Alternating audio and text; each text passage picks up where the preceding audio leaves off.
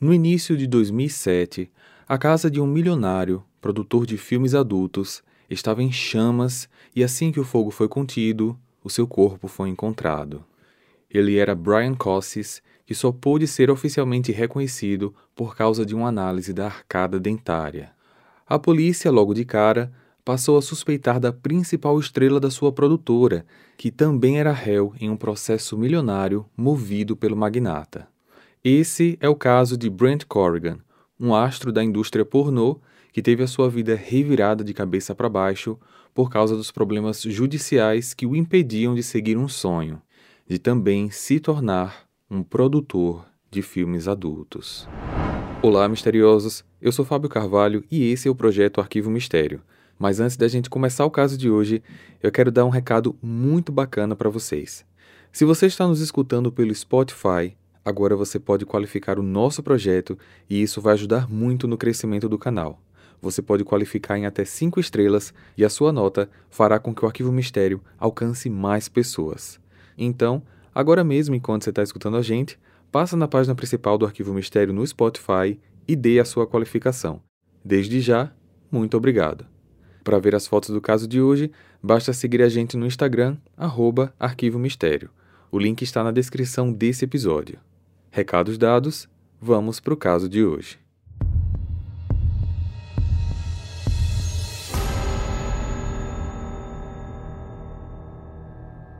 Sean Paul Lockhart, mais conhecido como Brent Corrigan, nasceu no dia 31 de outubro de 86 em Idaho, nos Estados Unidos. Vindo de uma família desestruturada, ele cresceu com sua mãe, padrasto, quatro irmãos e nunca chegou a conhecer o seu pai biológico. Sua infância e adolescência não foram nada fáceis, pois dificuldades financeiras, o vício em álcool da sua mãe e do padrasto e brigas constantes eram problemas rotineiros dentro de casa. Aos 16 anos, Brent conheceu um rapaz mais velho que morava em Los Angeles. Ambos começaram a namorar e Brent passou a visitá-lo regularmente. Sua família não sabia que ele era gay e por isso esse relacionamento foi mantido em segredo, foi com esse namorado que Brent teve acesso aos primeiros filmes adultos voltados para o público gay. Ele nunca imaginou que existia um mercado daquilo e começou a sonhar que um dia poderia ser um daqueles atores. Brent compartilhou esse sonho com o namorado e ele, por sua vez, resolveu ajudar. Em 2004, seu namorado conseguiu o contato de um produtor e diretor de filmes adultos chamado Brian Charles Cossis, de 42 anos na época. Ele era o fundador da Cobra Video, um estúdio que estava em ascensão no início dos anos 2000. Brian nasceu em 28 de maio de 62 em Fairbanks, Alaska, mas foi criado na Pensilvânia e chegou a trabalhar como fotógrafo e médico. Seus trabalhos lhe renderam um bom poder aquisitivo, o que proporcionou a compra de uma casa enorme num bairro de classe alta.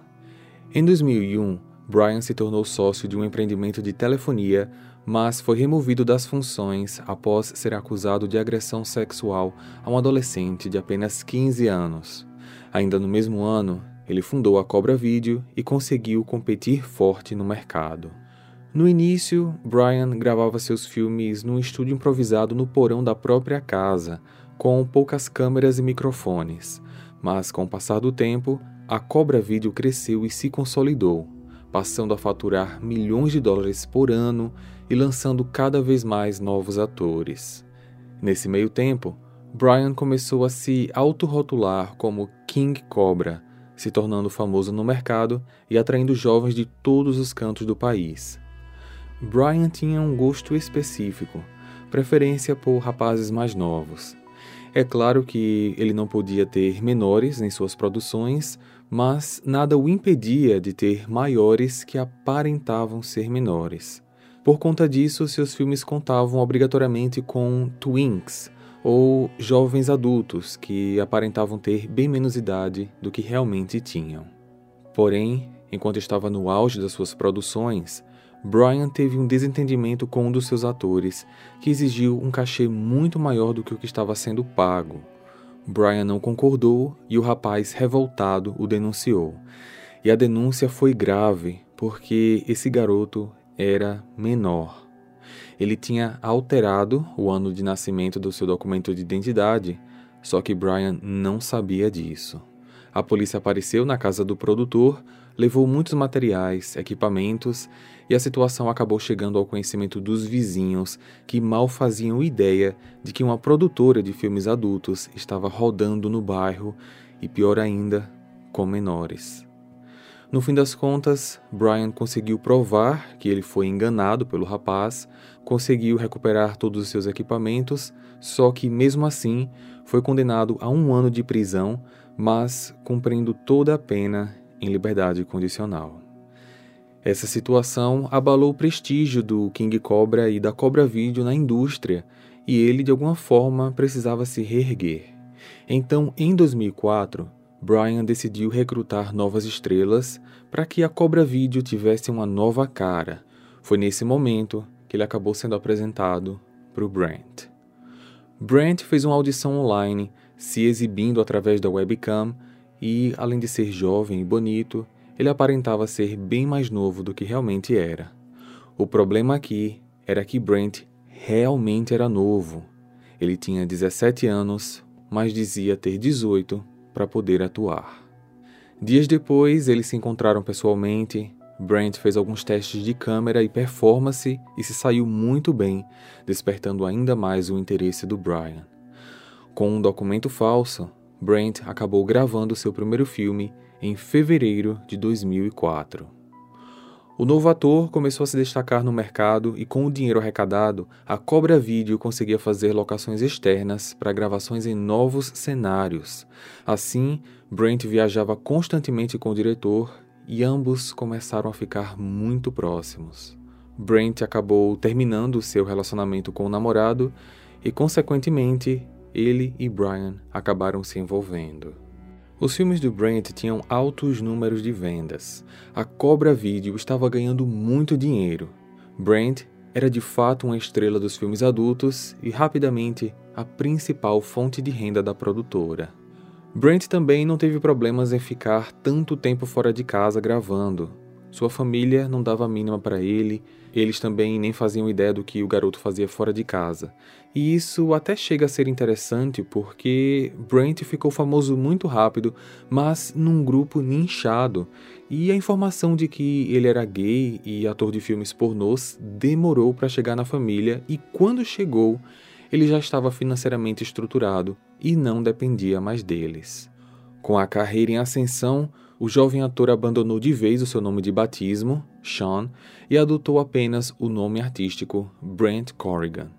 Brian, com toda a sua experiência e expertise empresarial, registrou em contrato o nome artístico Brent Corrigan vinculado à produtora Cobra Video. Só que, com o tempo, Brent começou a ficar descontente porque ele começou a entender como o mercado financeiro daquela indústria funcionava. Enquanto os atores ganhavam por cenas gravadas, os produtores ganhavam na quantidade das vendas. E para Brent, isso se tornou um incômodo.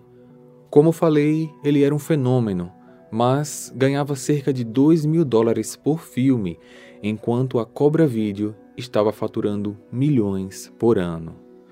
Isso começou a causar atrito no casal, principalmente partindo dos descontentamentos do Brent, que queria agora, além de atuar, ser um produtor. As diferenças começaram a surgir, os desentendimentos a ficar cada vez mais exaustivos, e os dois acabaram com o relacionamento no final de 2005. Os dois, como um casal, tinham terminado, e com isso, Brent viu a oportunidade de seguir em frente sozinho com sua produtora, mas ele tinha dois grandes problemas. O primeiro, a falta de dinheiro suficiente para abrir uma produtora. E o segundo, e muito mais complexo, o contrato com a Cobra Video, que envolvia o direito exclusivo da utilização do nome Brent Corrigan. Com certeza, Brian não iria autorizar o uso daquele nome vinculado a filmes fora da sua produtora.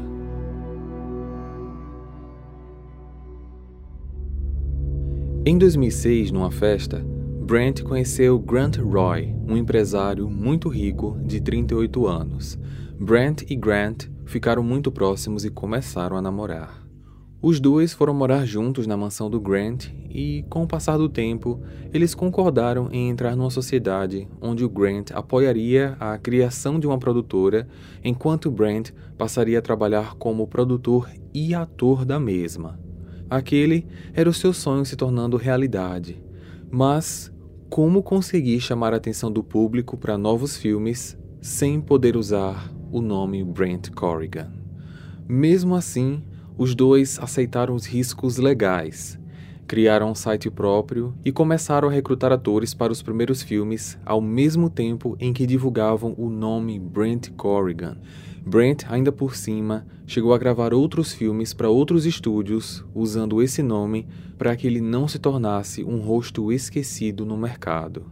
Foi então que, ainda em 2006, Brian entrou com um processo contra Brent pedindo pagamento de um milhão de dólares, alegando quebra de contrato e uso indevido do nome Brent Corrigan. Brent não tinha revelado esse problema do contrato com a Cobra Video para nenhuma agência que ele atuava, e quando essa situação veio à tona, os estúdios tiveram que excluir os filmes do Brent do mercado.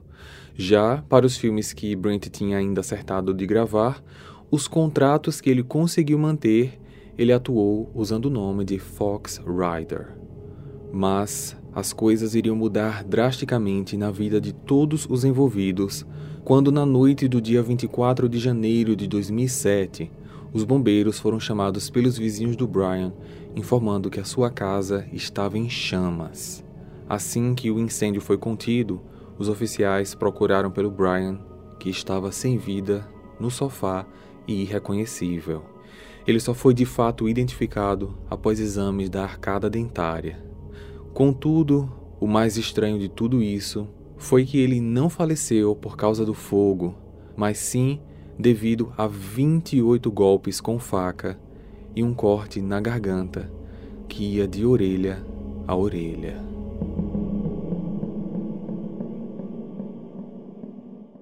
Hey! Você se interessa por crimes reais, serial killers, coisas macabras e tem um senso de humor um tanto quanto sórdido? Se sim, você não está sozinho. Se você precisa de um lugar recheado de pessoas como você, venha conhecer o podcast Pátria Amada Criminal. Todas as semanas tentamos entender o pior da humanidade. Nesse processo a gente ri, chora, fica brava, fofoca, porque afinal de contas é assim que a gente fala quando está entre amigos. Suas novas melhores amigas trevosas estão aqui no Pátria Amada Criminal.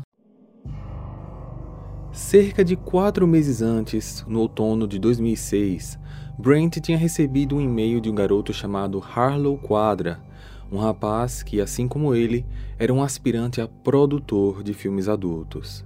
Harlow nasceu em 1980, cresceu na Flórida passando grandes dificuldades. Ele morava com a mãe e os três irmãos num pequeno apartamento e, pela falta de camas, todos eram obrigados a dormir no chão. No ano 2000, no início da fase adulta, aos 20 anos, Harlow conseguiu entrar para a Marinha, mudou-se para a cidade de Virginia Beach. No entanto, após dois anos de serviço, ele foi dispensado por causa de uma lesão nas costas. Logo após isso, Harlow conheceu Joey Kerricks por meio de um bate-papo online. Joey, de 28 anos, administrava um site de acompanhantes. Após manterem conversas virtuais, eles se conheceram pessoalmente em um shopping. A química foi muito forte e tempos depois eles já estavam namorando. Logo após o início do relacionamento, Harlow passou a trabalhar também como acompanhante através do site do próprio namorado. Ele não gostava do trabalho, mas como era difícil arrumar o um emprego, sendo que ele tinha lesão nas costas, ele acabava indo para o caminho que ele considerava mais fácil.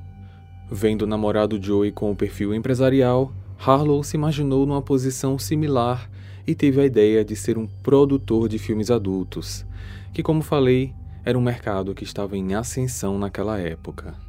Então, durante os anos seguintes, eles lucraram significativamente com pequenas produções e pensavam em ampliar muito mais os negócios, principalmente porque Harlow e Joey viviam uma vida extravagante, com joias, carros luxuosos, festas e marcando presença em mansões de alto nível. Eles começaram a gastar muito mais do que ganhavam, contraindo assim inúmeras dívidas. A única maneira que eles encontraram de poder bancar essa vida luxuosa que tinham era lançar uma superprodução que lhes rendessem muito dinheiro, e foi assim que o nome Brent Corrigan foi lembrado por eles. Harlow e Joey queriam ter o Brent em seus filmes e passaram a manter contato, oferecendo algumas propostas de trabalho. Por outro lado, Brent e Grant ficaram um pouco desconfiados porque as promessas de Harlow e Joey eram surreais.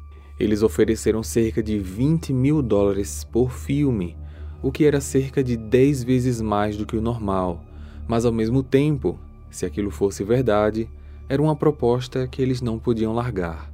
Depois de muita insistência, Brent e Grant aceitaram se encontrar pessoalmente com Harlow e Joey.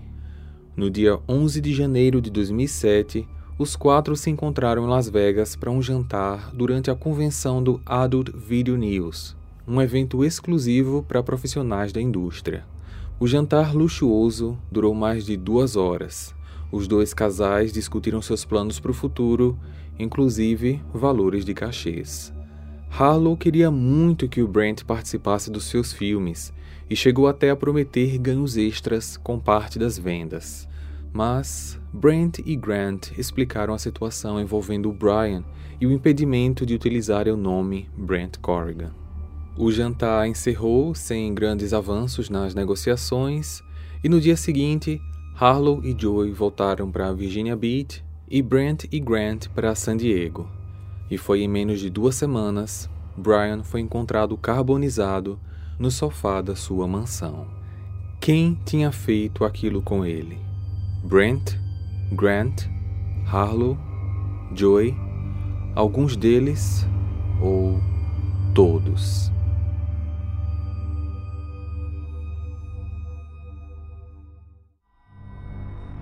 A polícia começou a investigar o homicídio, um incêndio criminoso e perceberam que vários objetos foram roubados da casa incluindo relógios caríssimos, câmeras filmadoras e computadores. Desde o primeiro momento, os investigadores suspeitaram do Brent por conta das batalhas judiciais travadas entre ele e a vítima. Mas Brent e Grant conseguiram comprovar que na noite do crime eles estavam em San Diego, distante mais de 5 mil quilômetros da casa do Brian. Mas não estar presente não o torna inocente. A polícia começou a destrinchar os contatos do Brian. O King Cobra estava em baixa no mercado e precisava se reerguer. Para isso, Brian estava muito atuante na internet em busca de novos atores com características semelhantes às do Brent, mas que ao mesmo tempo a superassem.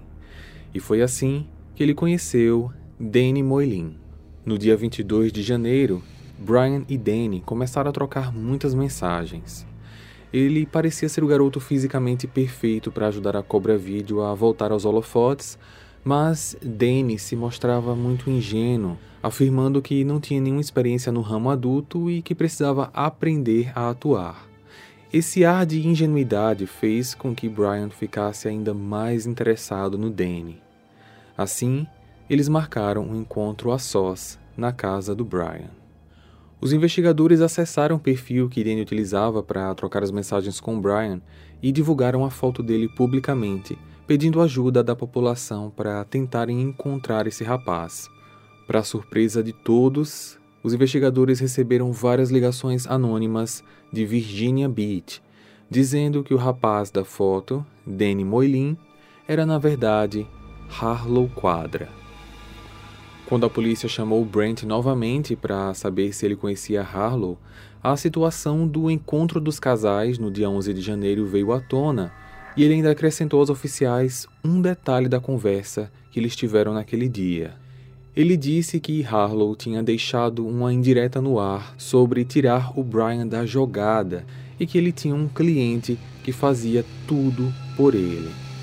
Brent e Grant levaram o comentário como uma brincadeira na época, até porque todos tinham bebido demais, só que agora, com essa situação do crime, eles começaram a desconfiar.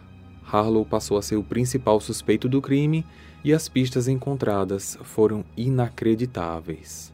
seus registros do cartão de crédito mostraram um pagamento de 39 dólares e 95 centavos no dia 20 de janeiro no site da polícia para verificação de antecedentes criminais. Ao olharem no sistema qual pesquisa estava vinculada àquele cartão, o resultado foi Brian Cossis. A polícia acredita que foi com essa consulta que o Harlow conseguiu o endereço da vítima. Dois dias depois, no dia 22, começou a troca de e-mails entre Danny, no caso Harlow, com o Brian. No dia 23, ainda no cartão de crédito do Harlow, tinha um registro de uma loja de armas. Ao checarem as câmeras do local, os policiais viram ele e Joey comprando uma faca, um revólver calibre 38 e munição. Nesse mesmo dia, usando o mesmo cartão, eles alugaram uma SUV e reservaram um quarto de hotel para duas noites no local a poucos quilômetros da casa do Brian.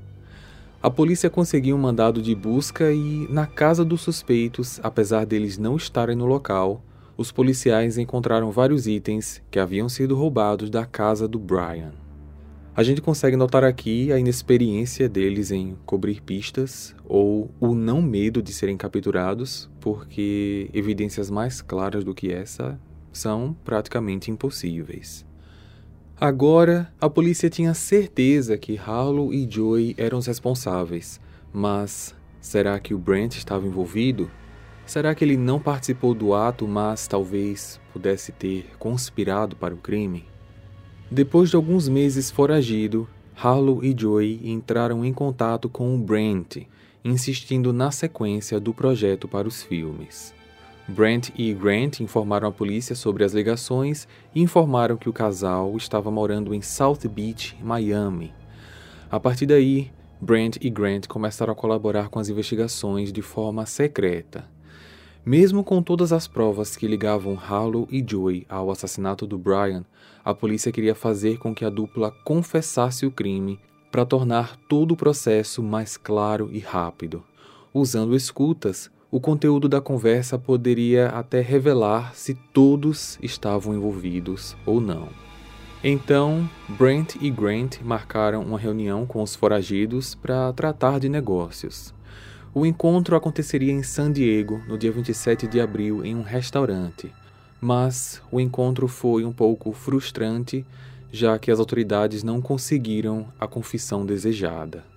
Um novo encontro foi marcado posteriormente, no entanto, Harlow insistiu em se encontrar em uma praia de nudismo, pois Joey estava desconfiado que eles poderiam estar sendo observados. Brent e Grant aceitaram, até porque não queriam levantar suspeitas, e os agentes tiveram que bolar um plano minucioso, principalmente em relação às escutas, que foram colocadas em objetos em que os dois poderiam carregar, como chaves e pulseiras. Durante esse encontro, Harlow acabou admitindo o crime numa frase em que ele disse mais ou menos o seguinte: Ver aquele filho da puta morrendo foi doentio, mas fez-me sentir melhor por dentro. Quase parecia que eu estava me vingando. Tirando essa parte, os oficiais não conseguiram encontrar em nenhum outro momento da gravação trechos que pudessem colocar Brent e Grant na posição de suspeitos. Assim, no dia 15 de maio de 2007, Harlow e Joey foram presos e acusados formalmente do assassinato do Brian. Joey fez um acordo com as autoridades para fugir da possibilidade da pena de morte e confessou, através de documentos, que ele e o namorado foram até a casa do Brian determinados a tirar a vida dele. Harlow, por sua vez, disse que foi Joey quem matou Brian sozinho e, por conta disso, os dois acabaram tendo julgamentos separados. A dupla estava sendo acusada de assassinato em primeiro e segundo grau incêndio criminoso e adulteração de provas. Ambos foram considerados culpados e condenados à prisão perpétua sem direito à liberdade condicional.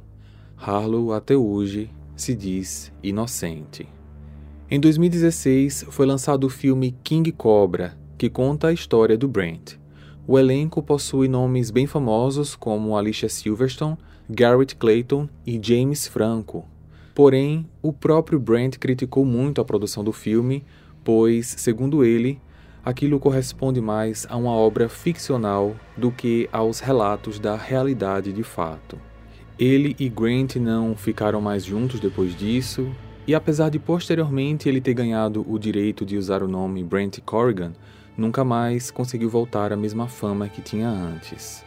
Ele chegou a fazer alguns filmes, trabalhando principalmente para Falcon Studios e tentou ainda seguir a carreira como ator de filmes convencionais, mas conseguiu apenas papéis de pouco destaque.